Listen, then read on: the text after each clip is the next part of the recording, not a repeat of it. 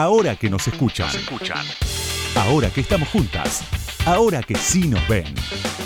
Con Ingrid Beck. Claudio, París, diciembre de 1984. Ese día Claudio no escuchó a Griselda. Fue una de las primeras cosas que él le dijo a la abogada, y nuevamente un año y medio más tarde, cuando se celebró el juicio, fue una de las primeras cosas que declaró Claudio, que ese día, cuando Griselda lo llamó, él no le prestó atención.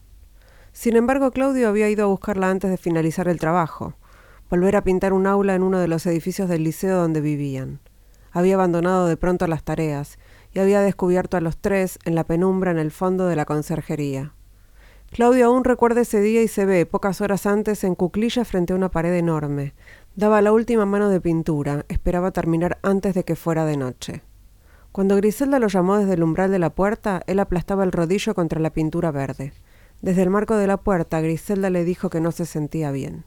Le habló en español, las palabras que pronunció fueron No me siento bien, Claudio, vení.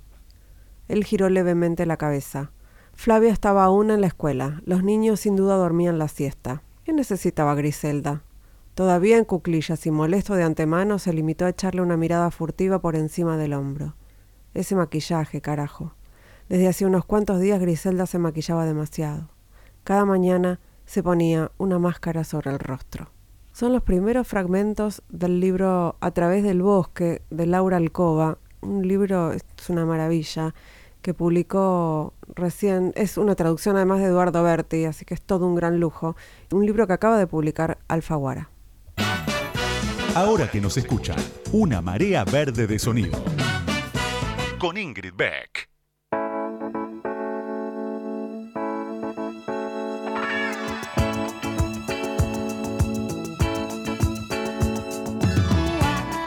Buenas noches, buenas noches, bienvenidas, bienvenidos, bienvenides a un nuevo episodio de Ahora que nos escuchan en el fresquito. Ah, la crisis climática, por Dios. ¿No puede ser una crisis climática que venga con un clima tibio? Ya sé, ya sé, no tengo que hablar del clima, no es esto una conversación de ascensores, es un programa de radio. Pero me inspira, el clima me inspira para arrancar siempre, porque bueno, llego al estudio con frío, con calor, eh, o con la temperatura ideal que no existe ya, producto justamente de la crisis climática. Eh, tengo muchas ganas de empezar la entrevista de hoy. Eh, estoy así, haciendo un... Me ayudó mucho hacer un recorrido, esta, esta entrevistada, me, generó en realidad muchísima ansiedad. Me generó ansiedad por leer, por leer más. No sé cuándo, no tengo tiempo. Pero acabo de terminar de leer Lecturas Feministas 2, Constelaciones Literarias, que es uno del, el último libro de Gabriela Borrelli Azara, eh, a quien voy a entrevistar en un ratito, quien, con quien voy a charlar en un ratito. Y tengo mucho para preguntarle, eh, pero me gusta, me gusta cómo lo cuenta, me gusta lo que recomienda, me gusta el, laberinto en el, que nos, en el que nos mete y me gusta esta idea de pegar feminista a la palabra lectura. Eh, es una nada, eh, es una posición política. Vamos a hablar con ella también sobre eso. Enseguida, ya acá en Ahora que nos escuchan en Radio con Vos. Ahora que nos escuchan, ahora que vos me escuchás, te cuento algo más sobre la invitada de hoy. Ahí va.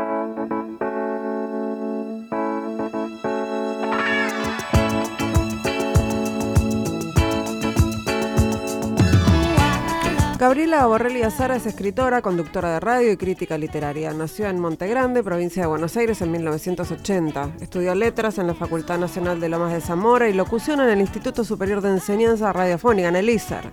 Comenzó a trabajar en radio a los 18 años, primero como productora y después como conductora en programas dedicados a la difusión de la literatura, en Radio Nacional, Radio del Plata, M750 y Futurock. Escribió artículos sobre poesía latinoamericana y colaboró para distintos medios gráficos, principalmente para Página 12 y para la página de Escaramuza, que es una librería hermosa en Uruguay. En 2015 publicó su primer libro, Océano. En 2018 una compilación de textos fundamentales del feminismo, Lecturas Feministas 1. En 2019 el libro de poemas Amaca Paraguaya y a mediados de 2020 su primera novela Vidrio. En 2021 publicó Lecturas Feministas 2, Constelaciones Literarias. Seleccionó y prologó la antología de poesía lesbo-peronista Si Evita Viviera. Fue organizadora de ciclos de lectura en el Museo del Libro y de la Lengua. Actualmente es asesora de literatura del Centro Cultural Kirchner y directora del Festival de Poesía Ya. eh, Festival de Poesía Ya, así se lee. Dicta además talleres de escritura y lectura de poesía regularmente. Eh, y yo, bueno, la, excusa para charlar con ella en realidad es que tengo en mis manos Lecturas Feministas, dos constelaciones literarias, pero bueno, vamos a pasear por un montón de, lugares, espero. Bienvenida, Gabriela Borrelli, ahora que nos escuchan. ¿Cómo estás? Bien, muchas gracias por la invitación, me encanta estar acá. Eh, qué lindo más con los bosques. sí. Más de radio. Eh, recién antes de, mm. entrar al aire, estábamos, por supuesto, nos, nos entusiasmamos charlando sobre literatura, lecturas feministas, eh, y el, operador barra productor, Lucas Rodríguez Perea, nos dijo, no, no, paren, paren, paren, vamos a... Hablarlo al eh, aire. Vamos a hablarlo al aire, dice, tiene razón, tiene razón. Eh, y, a mí me gusta una primera posición que vos, que vos tenés, una primera no, una, un, algo de lo que decís, tiene razón, tiene razón. Que es esto de Y a mí me gusta una primera posición que, vos, que vos tenés, una primera no, una, algo de lo que decís sí, sobre lo que me gustaría eh, arrancar, que es esto eh, de unir eh, la palabra lectura a la palabra feminista, ¿no? Y, cómo eso no creo que haya un lector la lectura. Un lector que no esté atravesado por, por sus propias ideas acerca del mundo, de, la vida. y, y uno lee desde, desde esa la potencia en el escrito o en la, escritura. Yo me acuerdo que en el primer lectura feministas, que, que, es un tiene otro otro Lectura Feministas 1 tiene no es tan ensayístico, es más una antología, ¿no? Eh, con el editor hablábamos de ponerle escrituras feministas o lecturas feministas. Y eso me hizo pensar mucho, porque esa idea de que en el escrito no, no, no sé qué hay, ¿no? Hay una lectura de, época, hay una lectura que atraviesa las épocas y que mantiene, y que eso hace que un clásico sea un clásico y que eh, eh, algunos escritos queden. Pero después hay una lectura que es la que potencia siempre. Y yo dije, estos, ¿cómo leemos a Safo, no? A Safo hay muchas maneras de leerla. Eh, bueno, yo al Safo la leo como una feminista, ¿no? Como una feminista lesbiana en mi pero lo leo como una feminista. Eh, ¿Cómo leo a Virginia Woolf? ¿no? Hay muchas maneras. Recuerdo que en la facultad tenía una profesora que decía que Safo no era lesbiana, incluso, ¿no? Digo, pero hay una, hay una lectura eh, ahí para, para, para, hacer.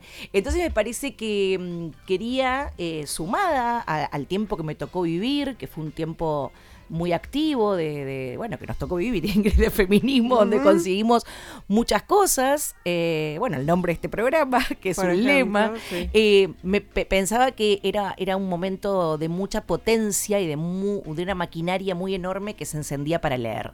Y para que leamos eh, textos que habían quedado invisibilizados justamente por, por, por, porque no estaba esa lectura feminista al lado, que es como una lectura que se le puede, es como otra, una, ideología que se le puede dar a todo, ¿no? Yo no tengo temor a esas palabras. No, todo se, o sea, si somos feministas, todo vamos a, todo va a ser leído desde ese lugar, no sí, hay, no hay otro. Y, cosas que no, y cosas que tal vez incorporar. Yo por ahí tenía, eh, hay textos eh, que son, son que yo les los leo en forma feminista, que no necesariamente... Eh, están escritos por una feminista, ¿no? Y ahí, ahí, ahí, ahí, ahí también como otro, acá aparece el emoji de que explota la cabeza. No, pero a mí me interesa eso, que vos decís, lo que, lo que transforma en feminista en todo caso es la lectura, no necesariamente la escritura. Uno no podría decir que hace 50 años, o no sé, hace, Exacto. hace un siglo, una escritora era feminista por lo que escribía. No, no, eh, es la lectura que nosotras hacemos hoy. Es la lectura que nos hacemos hoy, la serie, eso es parte de lo que es la crítica literaria, ¿no? Armar series, armar series, unir puntos de fuga, traer del pasado textos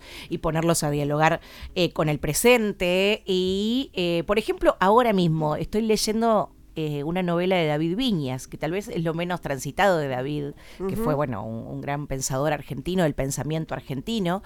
Eh, y hay una novela de él que se llama Claudia Conversa que es una novela que publica en los 80, es una novela súper feminista, ¿sí? ¿no? Es una, una, una, estudiante de letras en la década del 60, eh, que pasa por un aborto en su pueblo, y es un, una, una una, una, primera persona femenina que toma David Viñas y me parece súper feminista. Quiero decir, es, es, es, una novela que hubiera incorporado tal vez Claudia Conversa se llama. Eh, pero bueno, en este, en este libro, en lectura feminista, sí quise hacer ese ejercicio, ¿no? De, de vitalizar eh, la, la, lectura a, través de, ese, de, ese, de, ese, lente feminista, esa lectura feminista y traer del olvido eh, muchas escritoras que por cuestiones, no solo por su condición de mujer, o feminidad, sino por sus, por sus posturas políticas estuvieron ocultas, ¿no? Ahí hay una intersección, no solo se invisibilizaron a las mujeres, en la, década del 60 tres mujeres fueron bestseller en la literatura argentina, eh, Silvina Bullrich, Marta Lynch, Marta Mercader también en los 80 vendió un montón, no es que nunca, no es que nunca las mujeres vendieron, ahora quiénes sí, me interesa más la pregunta, no de quiénes vendieron o qué mujeres, sino qué literaturas quedaron invisibilizadas por un canon partidario, eh, básicamente. Y hablo de comunismo y de peronismo. Eh, porque, bueno, ahí, por ejemplo, hay dos, eh, hay tres, hay un capítulo dedicado a las rojas, que son Fina Guayaber, Angélica Mendoza eh, y Flora Tristán. Y no, eh, no. está Fina Guayaber, eh, que escribió La Casa Modesa. Ella fue una gran militante del Partido Comunista. Y me interesa que cuentes cómo, cómo te encontraste con esos ah. textos. ¿Puede ser? sí, sí, claro. Bueno, que son. bueno, Fina Guayaber fue expulsada del Partido Comunista porque su novela era burguesa y materialista, ¿no? Por lo menos la leyeron los compañeros del partido. la leyeron y decidieron que era eh, todo eso. Y Angélica Mendoza también, que fue la primera candidata a presidenta de, la Argentina y estuvo presa, eh, y eh, Alexandra Ana y Alexandra Colontay. Sí, de ellas hablábamos cuando decíamos que, quién, nos faltaba. Sí, nos faltaba, exacto. Y bueno, y mm, Angélica Mendoza escribió un libro muy potente que es Cárcel de Mujeres, un libro absolutamente moderno para pensarlo ahora, ¿no? Que cuenta la experiencia de como presa política eh, en, la década del 30.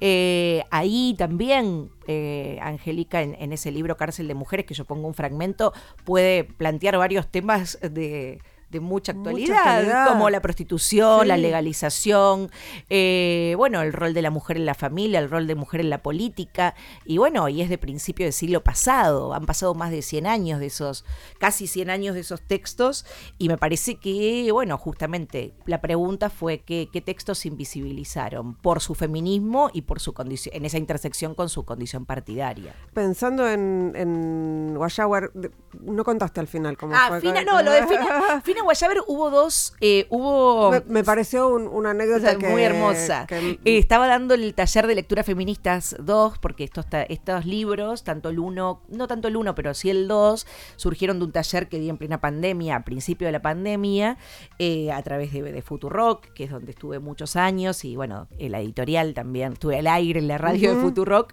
y también en la editorial, fue el primer libro, Lecturas Feministas de, de, la, editorial, Futurock. Sí, y Mm, me escribió la nieta de Fina Guayaber, ¿no? Y, me dijo, bueno, yo estoy tomando el curso y, mi abuela fue una gran escritora argentina que incluso en la década del 80 supo defender la legalización del aborto en el diario La Nación con una solicitada.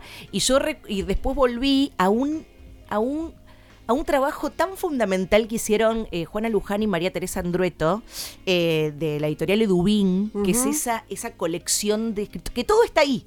Una, una cualquier... ¿Es lo que hacen en la Universidad de Villa María? Sí, sí, creo que es ese. Que ahí está esa colección de Dubín, de narradoras argentinas, que cualquier cosa, cualquier rescate siempre me lleva ahí, ahí ¿no? El otro día quería leer a Amalia Jamilis, también una, una gran escritora, está publicado por ellas. Y me, encontré con que eh, habían publicado a Fina Guayaber. Y después busqué eh, la novela de la que hablo, que no está en esa colección, que es La Casa Modesa, eh, que, también me, pareció muy sugestiva, muy feminista, muy revolucionaria.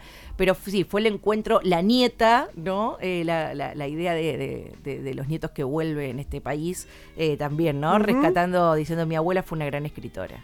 Eh, pensaba en este trabajo militante que es hacer arqueología también, ¿no? Genealogía, porque si no parece que, bueno, hoy empezamos a hablar de, hoy arrancamos con, y no, hay minas que lo vienen haciendo desde hace muchos años eh, y además en mucha soledad siempre el feminismo, cual, toda, todas las feministas en todas las épocas hacen ese trabajo de arqueología.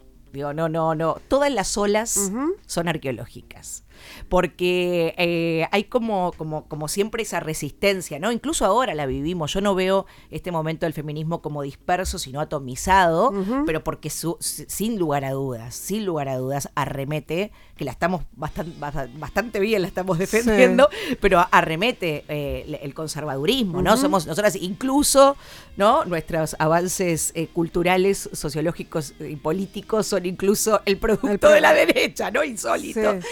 O más bien al revés, ¿no? La derecha es producto de nuestro... Exacto. Lo que sí hay es una reacción conservadora como hubo siempre. Eh, luego de cualquier avance, ¿no? De la reacción conservadora es algo a contemplar en las políticas feministas, eh, que resiste eh, justamente, entonces, a base de redes, de, de, insistencia, de convicciones. Y me parece que esa reacción conservadora lo que hace es todo el tiempo borrar esos rastros para que la próxima generación tenga que volver a hacer ese trabajo. Eso lo dice, creo que eh, Gerda Lerner eh, en, el nacimiento de cómo empezó el, patriarcado, y dice, bueno, toda feminista cree que es que empieza ella y tiene que hacer un trabajo de reconstrucción. Eh, yo me, parece que es un trabajo que, que todas las feministas hacemos, cada una en su área, ¿no? Digo, la que está en territorio, yo me dedico a los libros, pero la que está en territorio, eh, tal vez tuvo que, reproducir el trabajo de las que hicieron las manzaneras, que no se sabía, y la que y después hubo que reconstruir Julia Rosenberg, que reconstruye, por ejemplo, la Evita feminista. La Evita feminista, ¿no? Entonces, siempre cada una de su territorio eh, de, su campo de acción, quiero decir, hace un trabajo de arqueología. Y bueno, acá estamos buscando periodistas feministas eh, de hace siglos que las hubo, que las hubo eh, borradas también, como muchas, como muchas escritoras despolitizadas. Ahora vamos a seguir hablando, por supuesto. Estoy hablando con Gabriela Borrelia Sara, que es escritora, es crítica literaria y además es amante de la radio. Tengo, quiero hablar un ratito de eso después porque, bueno, nada, creo que compartimos también esa pasión y ya volvemos ahora que nos escuchan. Entrevistas a las mujeres que mueven el mundo. Con, Ingrid Beck.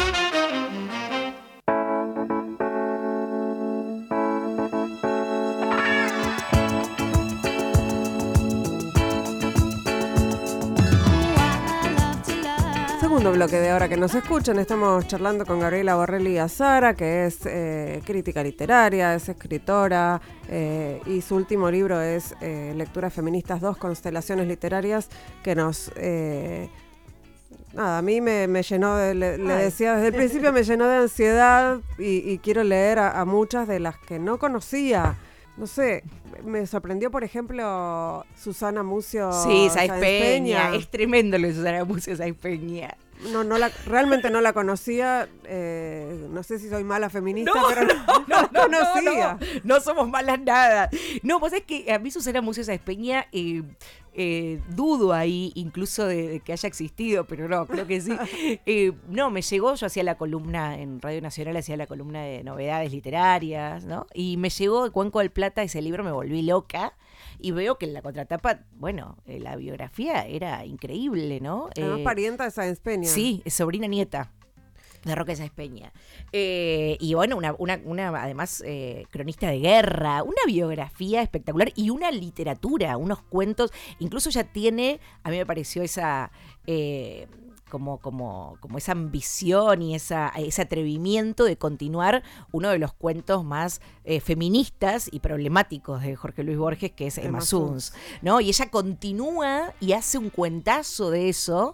Em, la verdad que eh, lo de Susana Mucios Espeña, que perdí el rastro de ella, eh, porque eh, Edgardo Russo, que era el editor de, Cuenco del Plata, murió. Eh, y en el, editorial me dicen, el único que trataba con Susana Muses Espeña, esto fue 2014, era él. Así que bueno, imagino que ahora, si vive, tendría 103, 104 años Susana Muses Espeña, pero fue uno de los descubrimientos más, más vitales.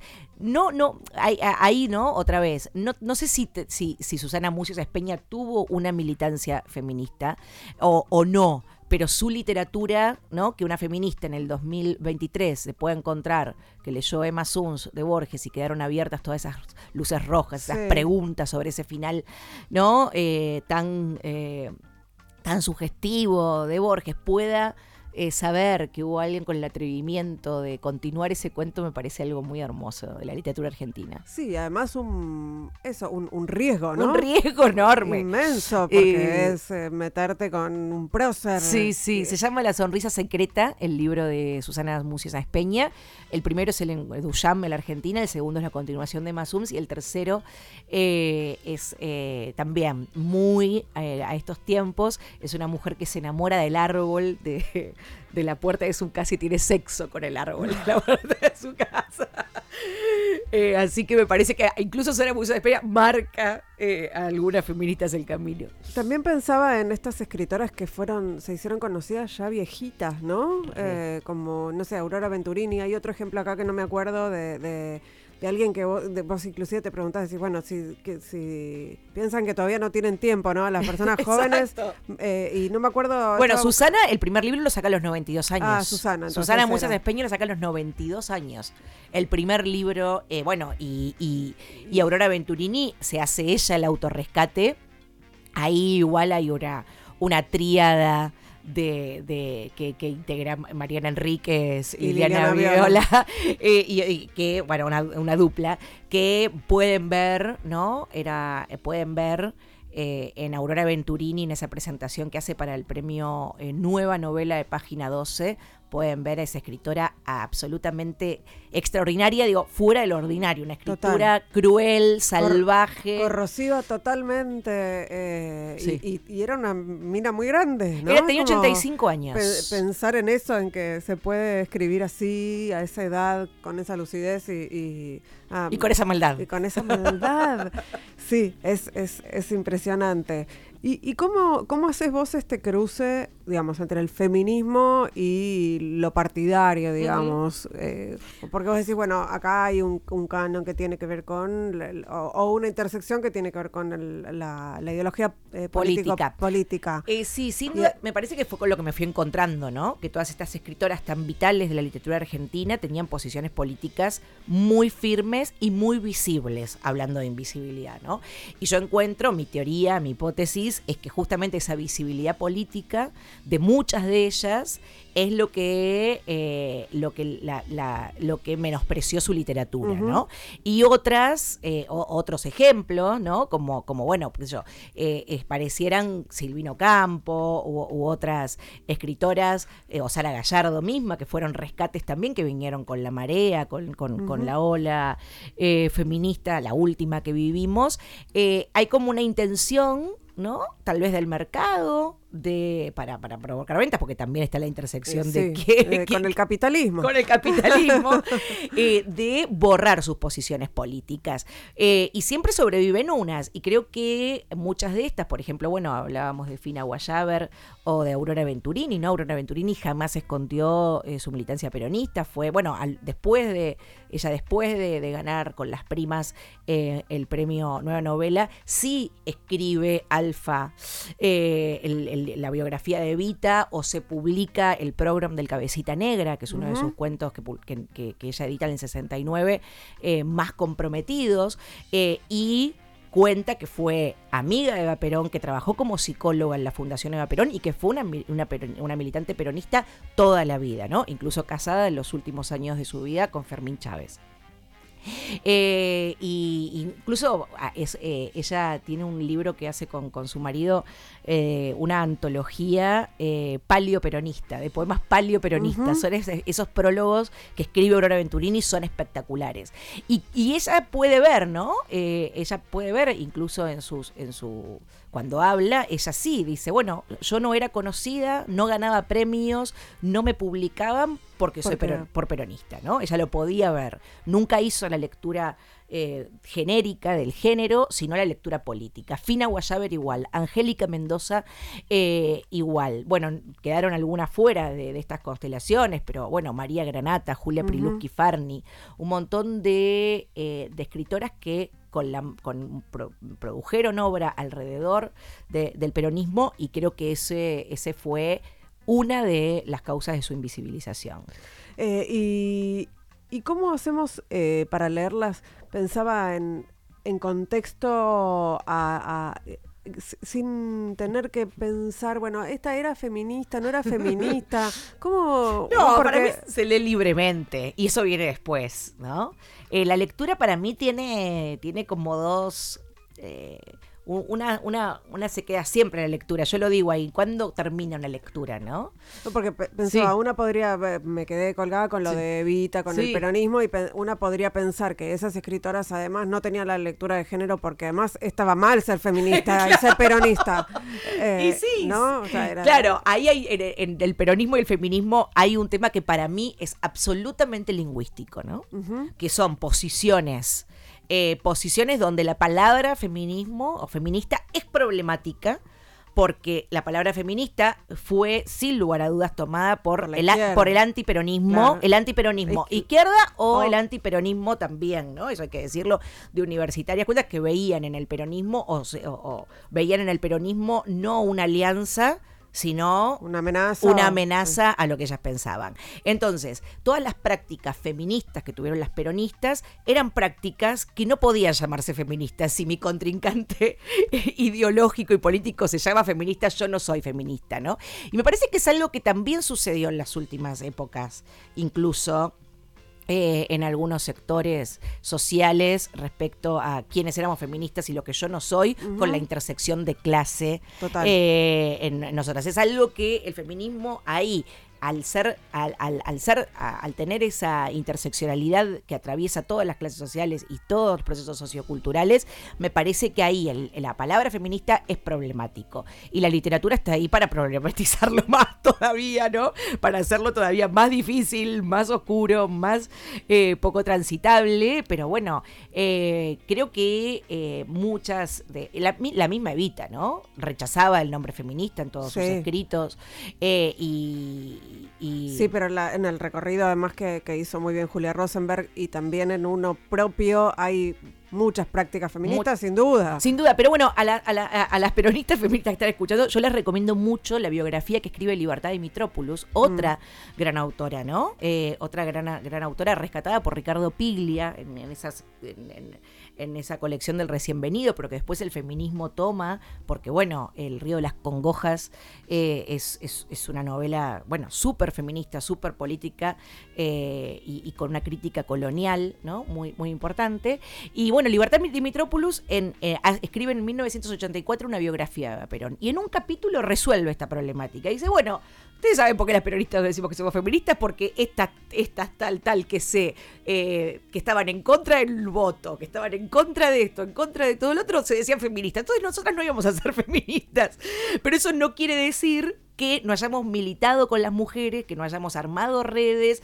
Eh, lo resuelven dos páginas Libertad de Mitrópolis en esa biografía de Eva Perón del 84. Estamos hablando con Gabriela Borrell y Azara. Esto es ahora que nos escuchan. Espero que estén tomando nota de todas estas recomendaciones porque yo estoy tomando nota y si no, esto lo van a poder volver a escuchar, por suerte, eh, para tomar nota de todo esto que está eh, recomendando, sin decirlo, eh, nos está haciendo una ruta de lectura a todos y a todas y a todes. Y enseguida justamente volvemos.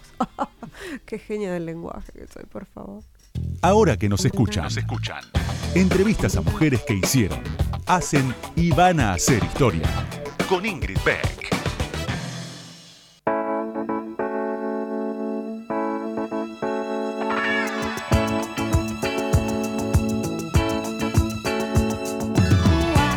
Tercer bloque de hora que nos escuchan, estamos charlando con Gabriela Borrelli Azara eh, sobre literatura y feminismo eh, y política, que viene, con, viene con todo eso. Y pensaba que quería traer un cachito al, a la actualidad y, pensar en, qué pasa con las escritoras mujeres, ¿no? Como que ahora todas las escritoras mujeres tienen que ser feministas, se les, se les, se les exige un poco eso o se las lee así no hay opción, o sea, no hay, no es una escritora que escribe una ficción y bueno, nada, es eso. Después las lectoras o los lectores hacen lo que quieren con eso. Sí, me parece que ahí también, bueno, ahí un poco entra el mercado, ¿no? Como el capitalismo va también apropiándose de cierta esencia de los bienes culturales. Entonces, tal vez, eh, yo creo que ahí hay, comercialmente por ahí se fuerza, ¿no? Eh, esa línea dentro de la literatura, pero sin embargo creo que hay, que hay hay muchas escritoras eh, que, que, que, ah, que, bueno, que venden y que circulan sin que sus libros sean necesariamente feministas. Pienso en Mariana Travasio, por ejemplo, que es una escritora que a mí me encanta, como si existiese el perdón, su primera novela, que justamente no tiene mujeres, ¿no? Tiene una que retoma la quebrada después la continuación, pero es una novela eh, bueno, de, de, de, una ñu gauchesca que a mí me, me encantó, una de las novelas más lindas que leí en los últimos tiempos. Y nadie, na- y, y a, y a esa le- eh, a- eso es literatura eh, que retoma tradiciones, no necesariamente es la feminista o no, ¿no? No tiene necesariamente esa, eh, esa, y es una de las escritoras que vende en España o qué sé yo. Hay de todo, creo que hay de todo. eh, creo que lo- lo- el paso más importante que se dio es que, y eso sirve, sin lugar a dudas sirve, que vos tenés un catálogo y tenés que ver cuántas feminidades Sí. tenés. Sí. Y esa es una lucha que se consigue. Después lo que pones ahí depende de otras mil cuestiones. Pero por lo menos hay representación. Exacto, ¿no? Nadie se atrevería ahora a hacer un concurso con un jurado solo de varones. No, sí hay. hay. Ay, bueno, no sé, pero se señalaría, ¿no? Eh, como que siempre hay una. Sí, una- por ahí no nos enteramos porque hay eh, porque lo señalan y entonces tienen que Exacto, abrir el Exacto, pero siempre esa presión está. Yo creo que eso sí sirvió para, a- Yo creo que eso sirve y todas esas intervenciones sobre los bienes culturales sirven para hablar de la bibliodiversidad, ¿no? Sí, pero fíjate que ah, pensaba en esto, ¿no? A las escritoras mujeres o feminidades Sí. les preguntan sobre si hay una escritura femenina. Exactamente, una esa pregunta No escuché que le preguntaran a ningún tipo nunca. ¿Hay una escritura masculina? Por no, porque es el no. canon de la escritura. La- Absolutamente. La, escritura es masculina. Bueno, todavía hay, ¿no? Mesas de escritoras, ¿no? Como, como si no pudiera. Para mí, eh, para mí, digo, eh, no, no.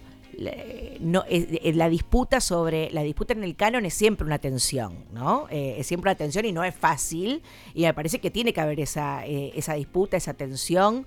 Yo lo veo mucho más, yo lo, lo veo mucho más diverso el panorama, soy optimista en ese sentido, lo veo diverso, por ahí veo otras intersecciones que no me agradan, ¿no? Otras, digo, una literatura, no, una, una, una- un, un realismo exacerbado en las literaturas, esa confusión de vida y ficción, ¿no? Que creo que ha copado parte de lo literario. eh, un malentendido con lo personal es político, tal vez, ¿no? Eh, ese malentendido. hay, eh, los riesgos de los lemas son riesgos. A mí no me. No, no, no. No tengo miedo en decir que un lema que sostuve pudo ser leído mal. Porque pudo ser leído mal. Mi cuerpo, mi decisión puede ser leído mal. Eh, y lo personal es político en términos literarios. Creo que hay un malentendido. No todo lo que te pasa en tu Claro. vida es político importante o, es- o- o- o- o una escritura en sí misma, ¿no? Eh, y creo que hay mucha escritura. Hay muchas formas de escritura, hay escrituras en libros, pero hay muchas escritoras eh, que escriben en otros medios, ¿no? Yo creo que la escritura, existe la escritura en redes, existe la escritura en Twitter, existe, hay escritoras de Twitter, hay escritoras eh, de Facebook, hay escritoras, ¿no? Creo que, que todo eso vive. Eh, sí coincido en lo que, so- por ahí soy un poco más optimista que vos, en el sentido de que esa lo que se invisibilizó en el mercado, un poco, igual las mujeres todavía tienen que seguir dando cuentas de Claro. ese canon y todavía tienen que disputar un canon que es estético y también un poco político en términos de, de qué es lo que esa literatura, qué, es la- qué- qué es la literatura que vende, Sí, ¿no? defenderla, ¿no? De alguna manera. Totalmente. Eh, estamos hablando con Gabriela Borrelli y quiero hablar un ratito de poesía. Sí, cómo no. porque hablamos poco de poesía en este programa porque yo no soy muy lectora de poesía. Creo que porque no tengo guía, ¿no? Como que si, si me- algo me llega, lo leo, o si escucho, me interesa, pero no tengo una tradición Lectora de lectora poesía. de poesía, sí, de ficción, Sí, obviamente, y de ensayo muy por, por obligación, la verdad. ¿Ah, sí? Leería ficción. Ah, te hacía más lectora de No, le- leo si pudiera leer solo ficción, leería solo ficción. Pero bueno, mm, el- el- la, la profesión, el oficio me obliga. Pero para, para abrir eh, este pequeño momento sobre poesía, eh, te invito a escuchar a alguien que, que conociste mucho leyendo, una de las personas que mejor leía poesía para mí en la Argentina. Yo adoro una mujer de aire. La sentíamos bastante, como el aire.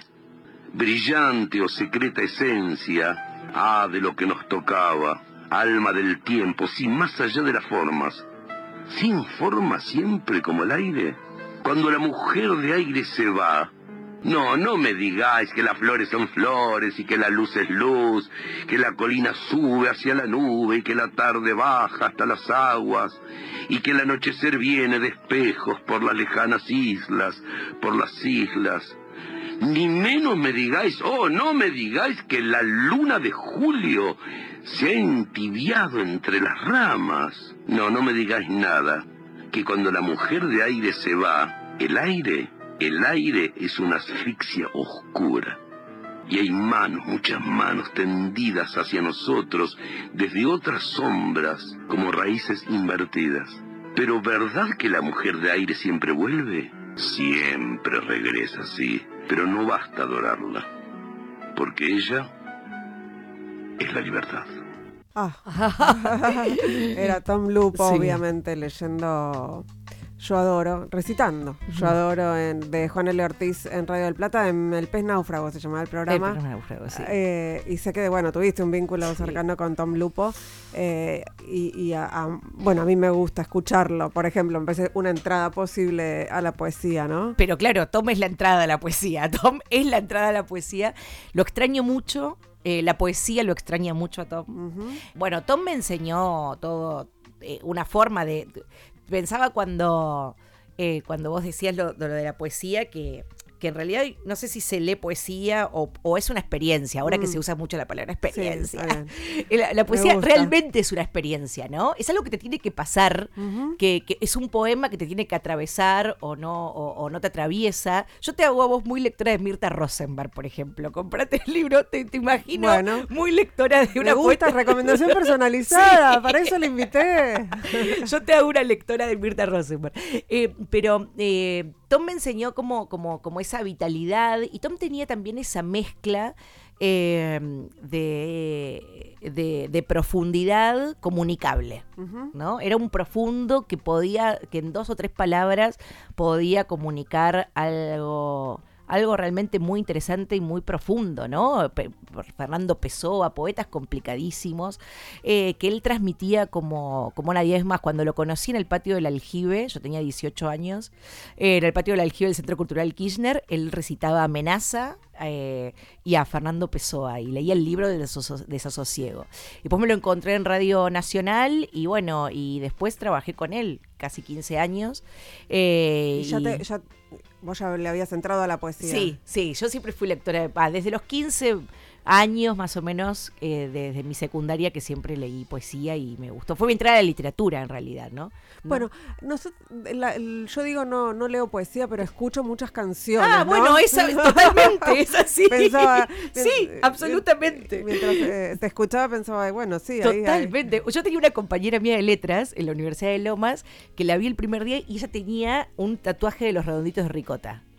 Y me dijo, yo empecé a estudiar letras por los redonditos. Mira. Y fue una, es una gran profesora ahora de, literatura, eh, pero su entrada a la literatura fueron los redonditos. Bueno, los redonditos hablando de Tom, que fue el primero que pudo marcar esa poesía en el rock argentino. Eh, el, primero de, decir eso, de decir, bueno, acá hay poesía, esto es un poeta. Eh, bueno, y lo extraño mucho a Tom. Lo extraño mucho. Bueno, creo que ese fue mi link cuando dije lo de las canciones, después de escuchar a, Tom Lupo recitando a Juan L. Ortiz, que eso, podía recitar también al indio. redondos. Total, al indio. Él podía, eh, en Tom vivía con la misma energía Pessoa, Calderón de la Barca, eh, Escudero, eh, el indio Solari o Cerati. igual. ¿Sabes que me quedé pensando algo en relación con lo que hablamos en el, en el bloque anterior y, o en este, ya no me acuerdo, no, en el bloque anterior que tenía que ver con esto de, bueno, las, las escritoras mujeres o, lesbianas o trans o travestis que tienen que defender, ¿no? Esa, esa literatura o sus decisiones en, lo que escriben. lo que escriben. Y pensaba en el lenguaje y pensaba en el lenguaje inclusivo eh, y que es una discusión, ¿no? Total. Eh, y, y no puede ser una exigencia, me parece, son decisiones. Sí, eh, yo tengo una postura, a mí yo no lo uso, lo uso libre, digo libremente. A veces me sale el todes, a veces no me sale. Sí, pero veo libros en donde está aclarado, se usó el, El lenguaje, lenguaje inclusivo, inclusivo. o no se usó porque, ah, pero quiero Causa ¿no? mucho rechazo. Eh, sí, causa mucho rechazo, yo tampoco lo uso justamente por eso, porque pienso, en, quiero que me escuchen, quiero que me lean, y si, y si, oh, si, si planto esa bandera ahora, es una barrera que no va a permitir que nadie me lea o que nadie me escuche o que la, ma- la mayoría, que es lo que a mí me, me interesa, ¿no? Eh, pero bueno, son, son exigencias, ¿no? A veces. Son exigencias, bueno, las exigencias temáticas, ¿no? Como diciendo, ah, bueno, vos sos feminista, entonces escribí con la E, ¿no? Como si no pudiera haber otras formas. O bueno, o vos sos trans, escribí sobre, no escribas sobre los pájaros y Claro. las montañas, ¿no? Escribí. Sí, hace eh, tu autobiografía, Hacé contá cómo autobiografía, viven, Lo que claro. importa es tu vida, ¿no? Claro. Y no siempre es así, es una exigencia del mercado, eh, eh, es una exigencia que no es real en el momento de la escritura.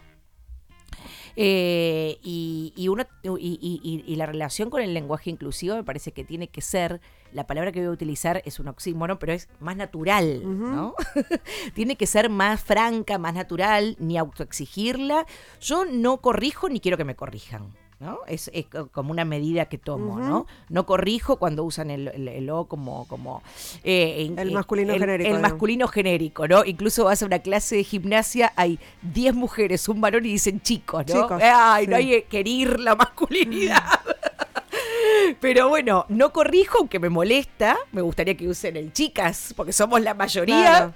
Pero bueno, no corrijo, no quiero que me corrijan, no dejo de verla y, dejo- y no dejo de ver ahí una feliz intervención sobre el lenguaje. Esas intervenciones para mí siempre son felices, eh, para mí siempre ponen en, en mo- movilidad algo, a veces se tornan un poco violentas y es la parte más infeliz de la felicidad, pero no hay nada que sea eh, totalmente bueno, ¿no? A veces las revoluciones vitales y felices también tienen sus, sus oscuridades, sus grises. Creo que, que a veces las persecuciones y las violencias que se dan en torno a no lo usaste o esas exigencias son las partes menos felices de esa revolución feliz.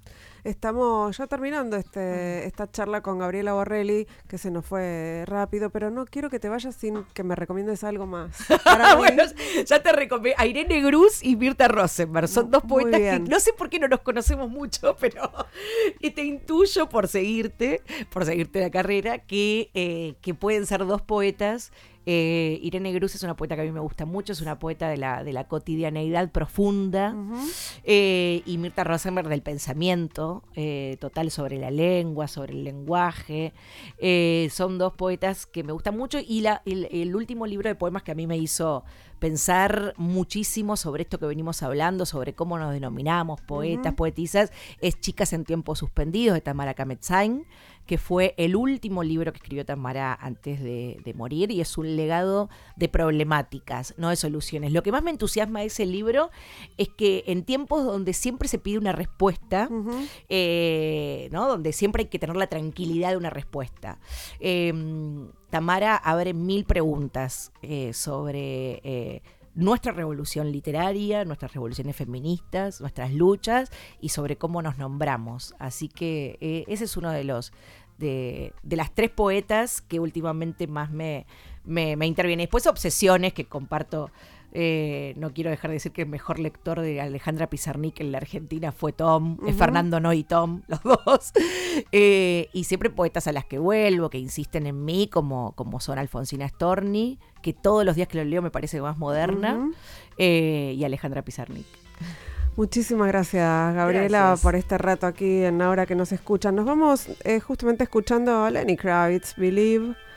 Eh, hicimos este programa en la operación técnica Lucas Rodríguez Perea, en las redes Melanie Berardi, en la musicalización Sergio Cirigliano y en la producción Mariana Boca. Nos reencontramos la semana que viene. Chau.